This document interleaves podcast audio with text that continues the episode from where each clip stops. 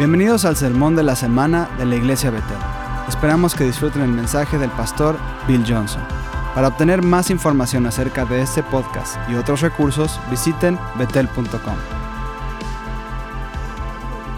Voy a hablar sobre un tema sobre el que nunca he enseñado y es un poco extraño para mí. Pablo trató este tema en al menos tres porciones importantes de la escritura que puedo pensar en las epístolas, en Romanos, en Primera de Corintios y Primera de Timoteo, y probablemente hay más, pero eso es lo que viene a mi mente ahora. Y habla acerca de la comida, pero no se trata de la comida.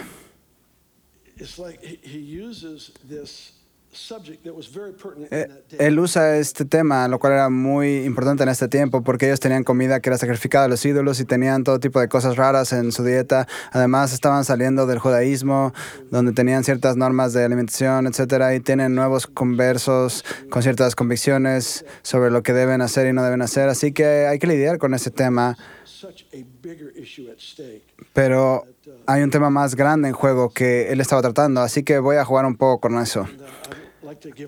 Y antes de empezar, quiero dar honor a los vegetarianos que forman parte de Betel. Solo quiero que sepan que los amo. Son el grupo de personas que más saben perdonar, que he conocido. Siguen aquí después de todos los años de mis ridiculizaciones, etc. Sí, empecé con el tocino y me queda uno más y luego lo sacaré de mi sistema y estaremos bien. Encontré este versículo. Cristo lo dijo. Oh, bueno, acabo de decir o no. Voy a citar el versículo. Mi interpretación es correcta. Te lo digo de antemano. Es correcta. Está bien. Salomón, el hombre más sabio antes de Jesús, dijo, la verdura donde hay amor es mejor que el buey cebado donde hay odio. Se requiere odio para que la carne de res sea menos que una verdura.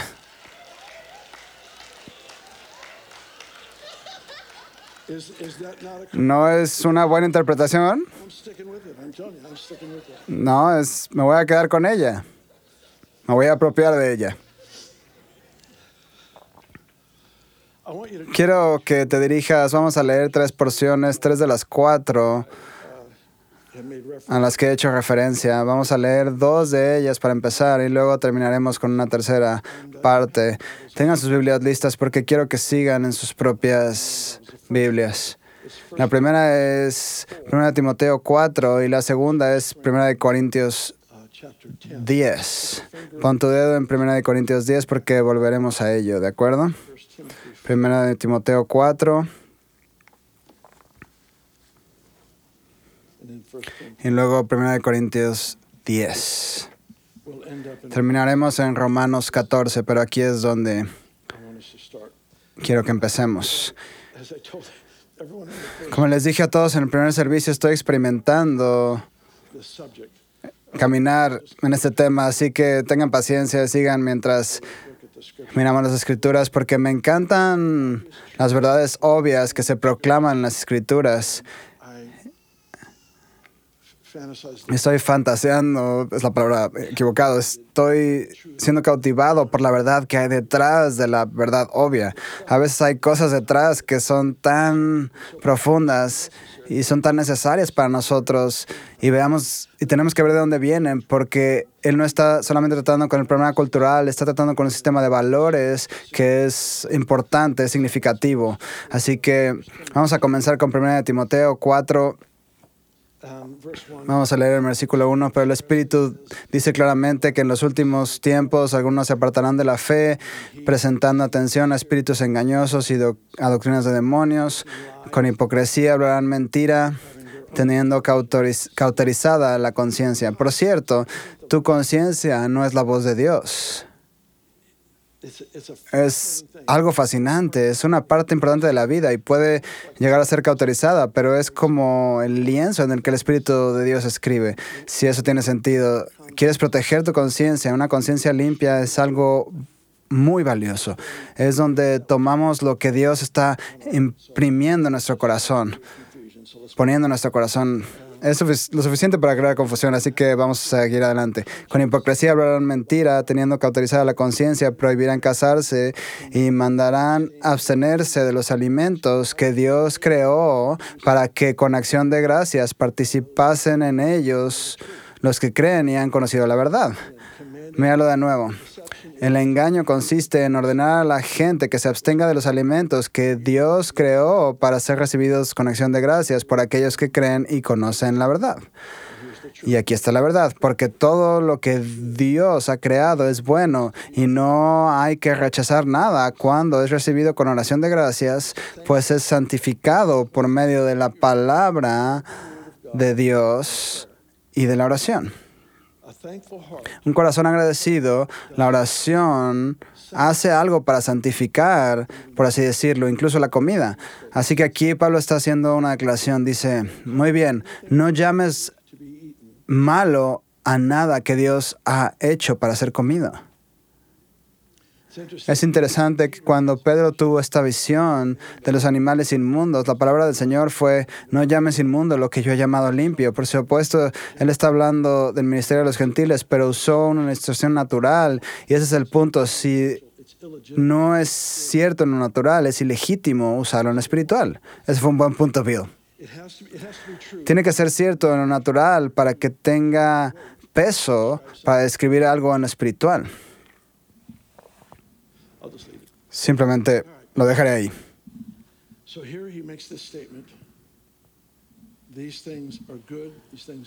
Bueno, entonces aquí él hace esta declaración, estas son cosas buenas, estas son cosas limpias, esto es la verdad, toda la comida es para ser disfrutada.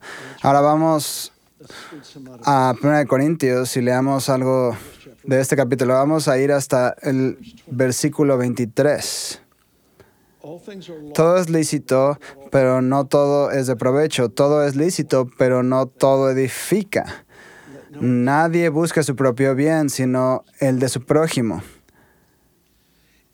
Coman de todo lo que se vende en la carnicería sin preguntar nada por motivos de conciencia, porque del Señor es la tierra y todo lo que hay en ella. Si algún incrédulo los invita y quieren ir, coman de todo lo que se les ponga adelante sin preguntar nada por motivos de conciencia, pero si alguien les dice, esto ha sido ofrecido a ídolos, no lo coman por causa del que se lo dijo y por motivos de conciencia, porque del Señor es la tierra y todo lo que hay en ella. Versículo 29. Quiero decir, no la conciencia de ustedes, sino la del otro, pues ¿por qué ha de ser juzgada mi libertad por la conciencia ajena? Esta es una porción de la escritura un poco extraña para mí. No tenemos el entorno cultural que ellos tenían. La mayoría de ustedes no tienen vecinos que, sacrifican su cabra a algún dios demoníaco. La mayoría de ustedes. Quizás algunos de ustedes en las afueras. Sí. No estoy diciendo nombres. Pero en serio, no tienen vecinos que sacrifican animales a dioses extranjeros, a dioses extraños, a falsos dioses, demonios. Pero en esta cultura en particular eso era algo normal. El punto era no violar la conciencia preguntando de dónde venía, porque una vez que descubres que fue sacrificado a los demonios, no puedes comerlo, pero luego continúa diciendo, no es para proteger tu conciencia porque esa cosa no puede contaminarte, porque tú lo santificaste con la oración, lo santificaste con agradecimiento. Hazlo por el bien de la persona que te invitó a la comida. Así que aquí hay una cosa interesante. En este caso tienes una persona que es incrédula y sin embargo se te pide que vivas bajo cierto estándar para proteger aquello que queda de su conciencia. En enfoque, el enfoque general de este estudio, si estudias varios de los pasajes a los que me he referido y en otros, encontrarás que el esfuerzo es proteger lo que queda de la conciencia en un individuo o en el caso de un creyente la fe, aunque en algunos casos una fe débil. Lo que me llama la atención, he estado reflexionando sobre esto en, últimas, en las últimas semanas, dice, Jesús no apagaría una mecha que apenas está encendida. ¿Qué significa esto? Tienes una vela, solo tiene una pequeña flamita y puede apagarse en cualquier momento. Él no soplará descuidadamente en la dirección de esa flama. ¿Por qué? Porque Él vive para proteger en aquello que queda. Cuando insistimos en nuestros propios derechos, nuestras propias libertades, nuestros propios privilegios, es posible que en el proceso destruyamos la obra de Dios y de hecho apaguemos una mecha que arde tenuemente en aras de nuestros derechos. Satanás era uno de los tres arcángeles. Estaban Satanás, Lucifer, Gabriel y Miguel. Fue expulsado del cielo por esta razón. Se dejó llevar por su propia gloria, puedo decir que perdió de vista la gloria de Dios. Se dejó llevar por su propia gloria con la que Dios lo creó y quiso ser adorado igual o por encima de Dios. Cuando perdió de vista la gloria de Dios, vislumbró su propia importancia y comenzó a exigir sus propios derechos. Satanás es el padre de sentirse con derecho. Satanás es el padre de sentirse con derecho porque una vez que el tema se cambia de la responsabilidad como hijo en el reino hacia cuáles son mis derechos. No importa qué razón uses, no puede terminar bien sin arrepentimiento. Alexander Solzhenitsyn, un gran novelista ruso, vino a Estados Unidos, creo que fue en los años 70, y habló en una, en una universidad, no recuerdo cuál, era una graduación, creo que fue en Harvard o Yale o una de esas. Y cuando lo presentaron, por supuesto, era este hombre valiente, escritor, que realmente se enfrentaba a los males de la cultura en la que vivía. Y subió al podio y pronunció su discurso. Solo recuerdo una parte de su discurso y dijo con muchas palabras que la decadencia de la cultura estadounidense se debía a que han enfatizado los derechos por encima de las responsabilidades. La decadencia de cualquier cultura. Cuando un pueblo se empodera, aquí está el reto de tener una república constitucional en la que todos tenemos el privilegio, el derecho a votar, es que realmente podemos votar por nuestro beneficio y no por lo que es correcto para el país el enfoque cambia. A veces son lo mismo, pero no siempre. El enfoque se desplaza de lo que es mejor para el bienestar general de una iglesia una familia de la iglesia, una familia local o una ciudad una nación, lo que sea, es tomar decisiones que son realmente lo mejor para todos. Y eso empieza a disminuir cuanto más somos atrapados por ese espíritu. Y es un demonio, ese espíritu de sentirse con derecho. En donde nos quedamos atrapados en nuestra propia importancia y nuestro derecho de tener expresión. Y hace años He dicho, si Jesús no me defiende, no vale la pena defenderme. He añadido algo nuevo. Si Él no me promueve, no vale la pena promoverme. Porque todo lo que obtengas a través de autopromoción tendrás que mantenerlo a través de autopromoción. Se necesita mucho trabajo para sostener lo que se obtiene en la lucha por ser reconocido por quién eres y tus dones. Puedes sonar bien y te diré que habrá gente a tu alrededor que te aplaudirá por tomar una postura audaz, pero es acotador. Es como inflar una pelota de playa que tiene un agujero. Tienes que seguir inflándolo para mantenerla viva, para mantenerla grande, llena. Tienes que seguirla inflando. Es la única manera de mantenerla llena y la autopromoción es eso, tiene una fuga porque tiene un estándar defectuoso. Realmente se requiere un fracaso en el corazón del pueblo de Dios para que confíe en que Dios haga lo que dijo que haría, que realmente haría la promoción o la provisión o la apertura de la puerta o lo que sea en el momento adecuado, a su debido tiempo. Estas cosas suceden. Jesús vino a la tierra en la plenitud de los tiempos. Era un tiempo determinado en el que todo estaba perfectamente preparado para su venida. Allá hay ciertos momentos en los que Jesús irrumpiría en tu vida y en la mía en un momento perfectamente adecuado, pero a veces estamos tratando de acelerar el proceso y terminamos con algo mucho menos de lo que Dios quería. Es cierto. Bueno. Primera de Corintios 10, seguimos ahí. Eso creo. Todavía estoy ahí, no sé dónde estás tú, pero yo sigo ahí. Bueno, así que el versículo 29, conciencia, quiero decir, no, no la conciencia de ustedes, sino la, la del otro. ¿Por qué ha de ser juzgada mi libertad por la conciencia ajena? Tengo que hacer un comentario que me gustaría no tener que hacer, pero culturalmente es necesario. Tenemos personas que dicen que nos siguen, pero utilizan nuestras declaraciones sobre la libertad y nuestra determinación de no dejarnos juzgar por ninguna otra persona. Utilizan nuestras declaraciones sobre la libertad para financiar y alimentar y apoyar estilos de vida sexual desviados que están en oposición a las escrituras y dicen que nos siguen y llegaron a esa conclusión, no llegaron ahí siguiéndonos. Está prohibido en las escrituras. Y utilizar un término de libertad fuera de contexto para apoyar un estilo de vida de pecado es la evidencia de una conciencia cauterizada. Solo quiero lanzar esto, decir esto porque me entristece. Me entristece la gente que utiliza nuestro nombre o el tuyo, lo que sea, para apoyar sus estilos de vida. Bueno, continuemos. Buen punto, Bill. Continuemos. Apúrate, Bill. Muévete. Versículo 30. Si participo con agradecimiento, porque ha de ser censurado a causa de aquello por lo que por lo cual doy gracias. Entonces, ya sea que coman, que beban o que hagan cualquier cosa, háganlo todo para la gloria de Dios. Muy bien, ahora vamos a una porción más y quiero que vayan a Romanos 14. ¿Cuántos de ustedes tienen sus Biblias? Quiero verlos. ¿Cuántos de ustedes aman sus Biblias? Yo amo mi Biblia. Bueno, Romanos 14.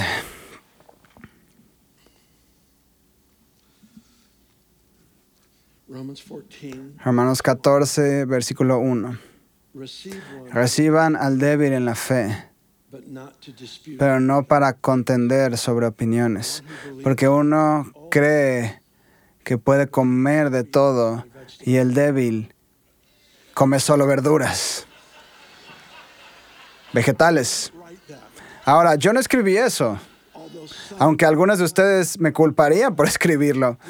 Yo no escribí eso. Con toda seriedad, no creo que esté condenando a un, estilo de vida vegetariano.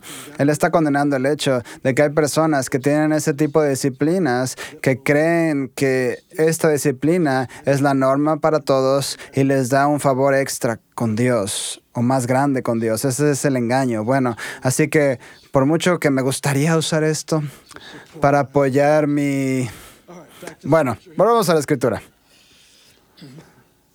Déjenme leerlo otra vez. El débil come solo verduras, vegetales. Bueno, versículo 3. El que come no menosprecie al que no come, el que no come no juzgue al que come, porque Dios lo ha recibido. Vamos a leer eso de nuevo, verso 3. Que el que lleva un cubrebocas no desprecie al que no lo lleva.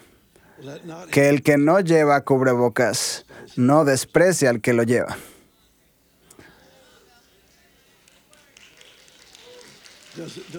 ¿No tiene cubrebocas? ¿No dice cubrebocas en introducción? Bueno, aquí está la versión amplificada. La versión amplificada de Bill Johnson. Que el que se vacuna no desprecia al que no se vacuna que no juzgue el que no se vacuna al que se vacuna. Escucha, honestamente, lo que está en juego aquí es dejar de lado todos los argumentos, los debates por nuestras diversas opiniones. Deja todo eso de lado, pero hay cuestiones pero una cuestión mayor en juego. Hay muchas mechas que arden tenuemente en la habitación y aunque no creo en... Ahora, no estamos hablando de un estilo de vida moral, estamos hablando solo de las disciplinas personales de las aplicaciones de seguir a Jesús. Aunque no crea y puede apuntar a las escrituras y decir, tengo razón en esto. Es mi responsabilidad, soy impulsado a salir en su defensa para que esa mecha que arde tenuemente no se apague, no se extinga. De hecho, en realidad, de acuerdo a este capítulo especialmente, nos convertimos en administradores de la conciencia de otra persona. administradores de la fe de otra persona. Ahora, dice, sin tratar de ser gracioso aquí, dice que el que come carne es fuerte, el que come verduras, vegetales es débil. Amén. Podemos encontrar... Estoy intentando. Sigan mi pensamiento aquí. El que come carne en este contexto tiene más fe que el que no cree que puede comer carne porque sería inaceptable delante de Dios. No es un estilo, no es una elección de estilo de vida, es una percepción. Así que son más débiles en la fe. Los más fuertes siempre tienen que sacrificar más por los más débiles. Lo hacemos como padres. Hacemos lo que podemos. He visto, no lo he visto, creo que lo escuché en un programa de radio.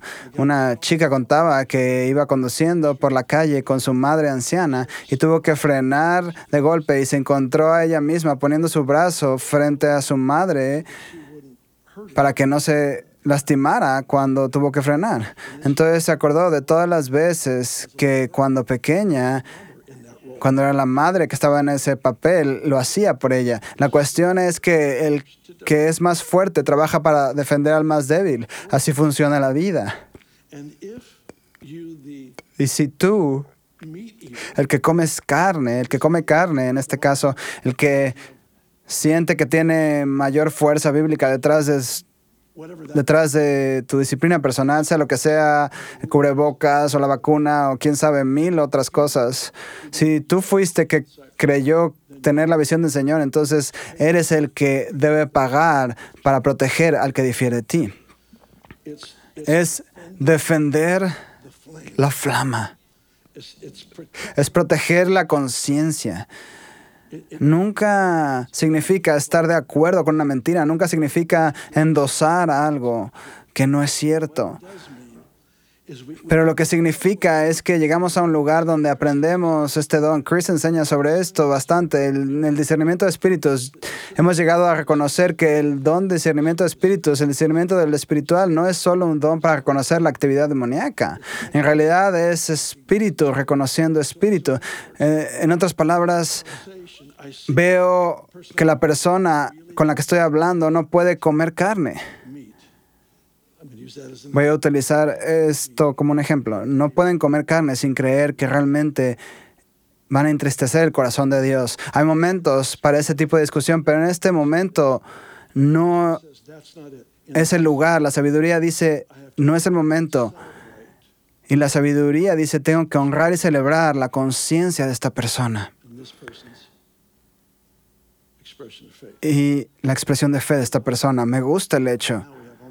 Tenemos a casi todas las personas que no llevan un cubrebocas, pero me gusta el hecho de que a lo largo del viaje todavía tenemos en la escuela de ministerio todas las semanas que usan cubrebocas y otros no. Y me encanta el hecho de que sientan ese tipo de libertad para hacer lo que les dicta su conciencia. El problema no es el cubrebocas, no digo que no haya razones médicas para todo tipo de cosas, no estoy diciendo eso, solo digo que hay una razón para, para mí, para valorar y celebrar la singularidad de la fe de esta persona. Somos guardianes de la fe de los demás, guardianes de la conciencia de los demás. Ahora, Iremos un poco más profundo en este diálogo. Quiero que me acompañen hasta el versículo 14. ¿Están todos bien? ¿Todavía tienen sus Biblias? ¿No las cerraron? Bien. Versículo 14. Yo sé y estoy persuadido en el Señor Jesús que no hay nada inmundo en sí, pero para aquel que estima que algo es inmundo, para él sí lo es. Eso es interesante.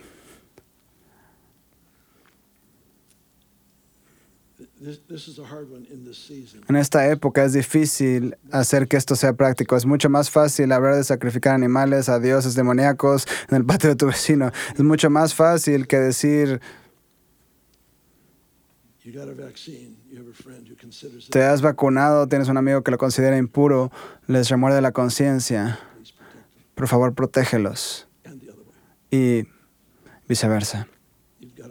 Tienes un amigo que cree con todo su corazón que está siendo dirigido por el Señor a tener esa vacuna. Entonces protege eso, protégelo. Pablo nunca sacrifica el derecho a comer carne, solo en la presencia de aquel que sería herido y dañado. Él controla sus actividades personales para proteger. Ese es el punto.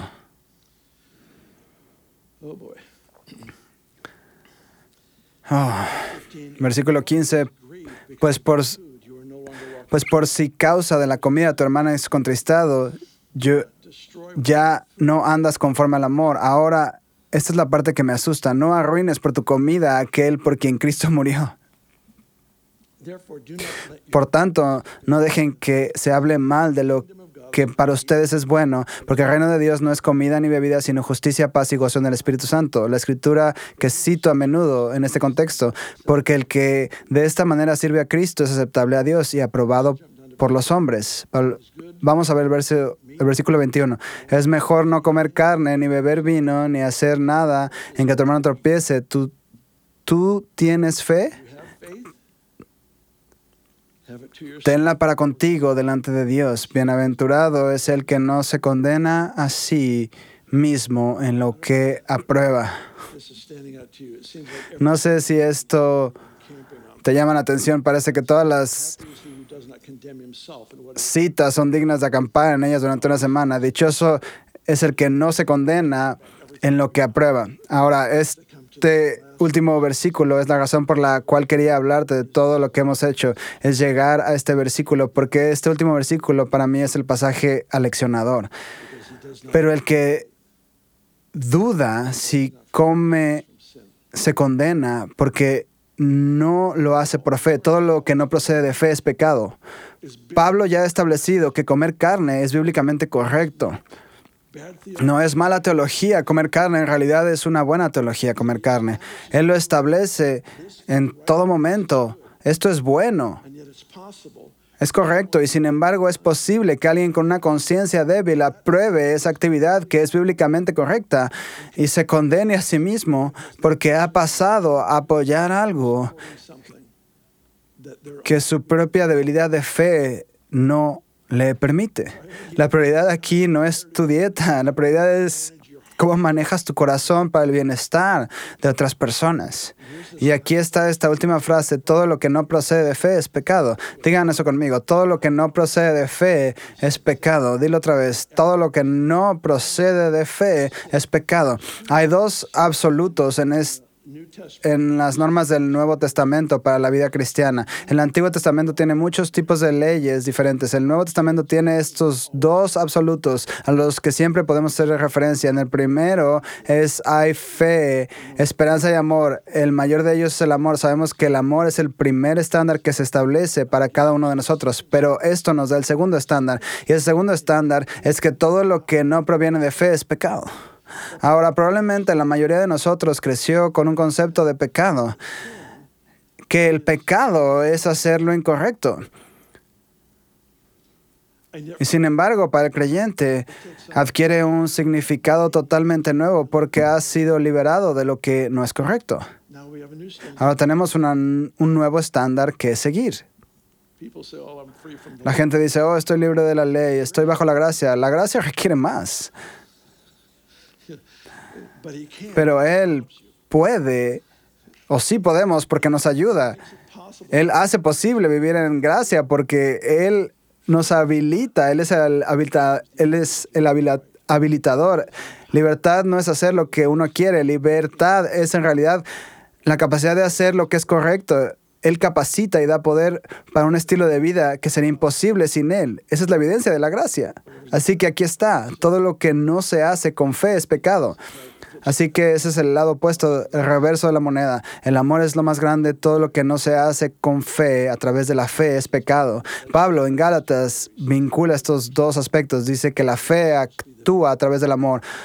Así que el amor se supone que es el vehículo en el que viaja la fe, en el que es entregado. ¿Cuál es el punto? ¿Por qué se añade esa frase al final de este capítulo sobre la comida? Es decir, casi parece gracioso, pero para mí es como Es lo que, sabes lo que es el norte, donde hay un punto de referencia y todo lo demás se relaciona con este punto de referencia. Para mí, esta afirmación se encuentra en el norte de este capítulo porque está diciendo que si tú, el que come carne, persuades a tu amigo que no come carne, a comer carne y lo haces sin fe, acabas de hacer que tropiece porque tu objetivo era que fueran como tú, no proteger su conciencia. Tu objetivo era que te dieran la razón, no ser el defensor de su flama.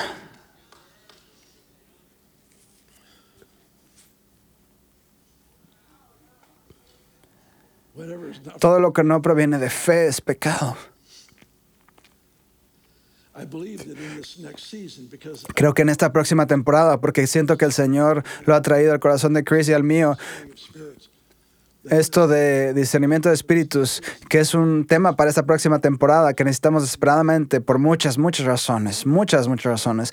Pero una de las razones es que se nos pedirá que defendamos una flama que apenas está encendida. Y si pensamos que se trata de nosotros y de nuestra opinión, pasaremos rápidamente y apagaremos una flama que debía haber sido protegida escupiremos nuestras opiniones sobre esto y lo otro y causaremos más daño que bien. No creo que esto sea una invitación a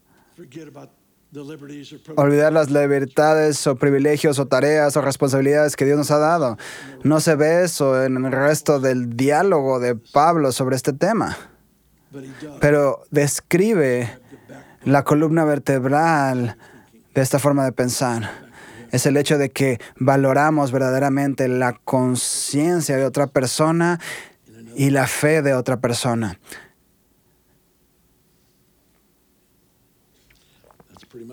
Eso es prácticamente todo, porque no se ponen de pie.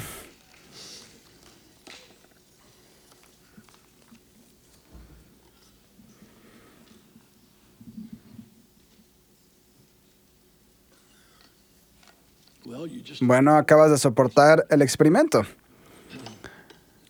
Hace tiempo que quería hablar de esto.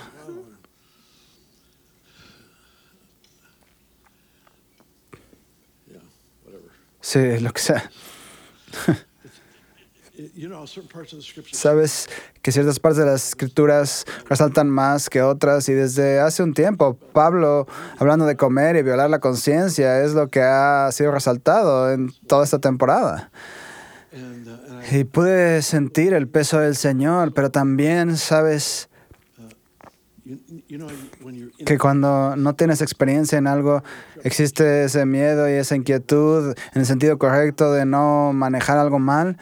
Tengo esa sensación incluso ahora porque creo que debemos tomar posturas.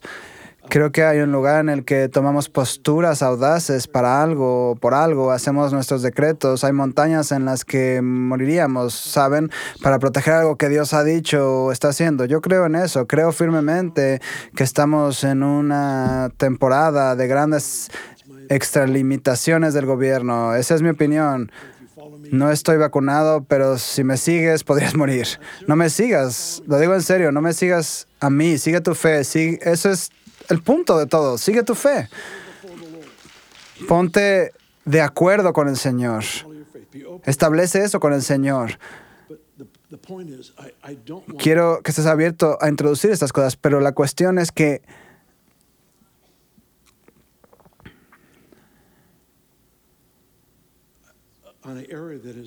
en un área que para mí es así de sombreada, es una zona muy gris. No quiero hacer afirmaciones atrevidas que son solo mi esfuerzo por tener razón. En su lugar, creo que tomar la postura de proteger la conciencia, proteger la fe, dar lugar en nuestros propios corazones donde celebramos la singularidad. Hay un momento para defender la montaña. Iba a mencionar, si no te gusta, si vas al consultorio del médico, no te quites la mascarilla solo porque creas que es tu derecho. Eso es tonto. Ponte el cubrebocas. La pobre recepcionista que tiene que tratar contigo solo quiere mantener su trabajo. Ellos no son quienes hacen la política y a veces hacemos una gran escena con la gente que no hace las reglas. Si no te gusta la regla, escribe a la persona, escríbele a la persona una carta buena. Tampoco culpes a Jesús por tu opinión. No utilices las escrituras para demostrar que tienes razón porque ellos probablemente no valoran las escrituras. Sinceramente, sé que suena mal, pero no escribas las escrituras para demostrar que tienes razón, porque a menos que estés hablando con un hermano o una hermana, no van a valorar lo que estás diciendo y tan pronto como lo hagas te pueden poner en una categoría y la razón por la que la gente quiere poner a otros en categorías es que si te pongo en una categoría ya no tengo que escuchar tu voz.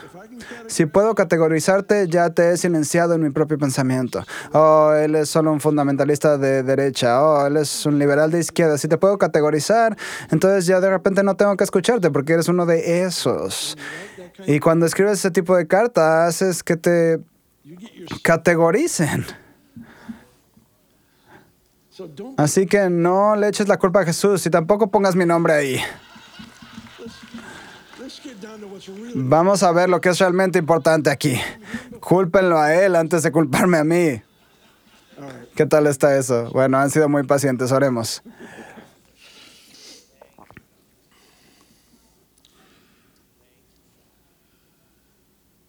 Padre, de nuevo,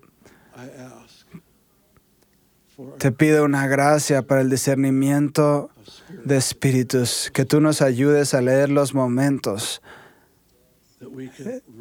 en los que estamos, que podamos reconocer cuando hay una llama que arde tenuemente, cuando hay una, cuando hay una conciencia para defender, cuando hay una fe para apoyar.